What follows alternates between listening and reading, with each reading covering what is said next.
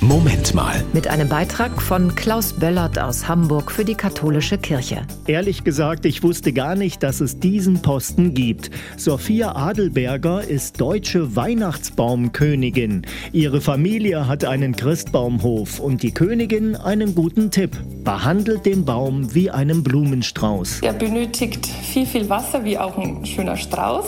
Und wer natürlich möchte, aber bitte aufpassen mit den Lichterketten, kann den Baum regelmäßig mit einer Wassersprühflasche besprühen, da der Tannenbaum über die Nadeln die Feuchtigkeit aufnimmt und somit halten die Nadeln noch viel länger. Es ist gar nicht sicher, wann und warum ein geschmückter Tannenbaum zu dem Weihnachtssymbol wurde. Ich finde die These vom heidnischen Ursprung am überzeugendsten.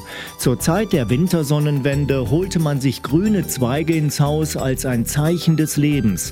Sie sollten Wintergeister vertreiben und versprachen Schutz und Fruchtbarkeit.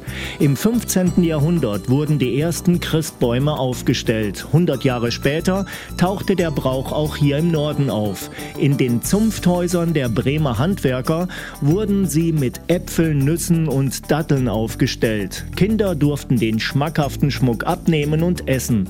Den Trend des Jahres 2023 kennt die Christbaumkönigin. Also in diesem Jahr dreht sich sehr, sehr viel um die Nachhaltigkeit und die Natürlichkeit, dass man natürliche Materialien wie Holzschnitzereien, Eicheln und Blätter hernimmt zum Schmücken. Eine schöne und besinnliche Adventszeit wünsche ich. Das war ein Beitrag von Klaus Böllert aus Hamburg für die katholische Kirche.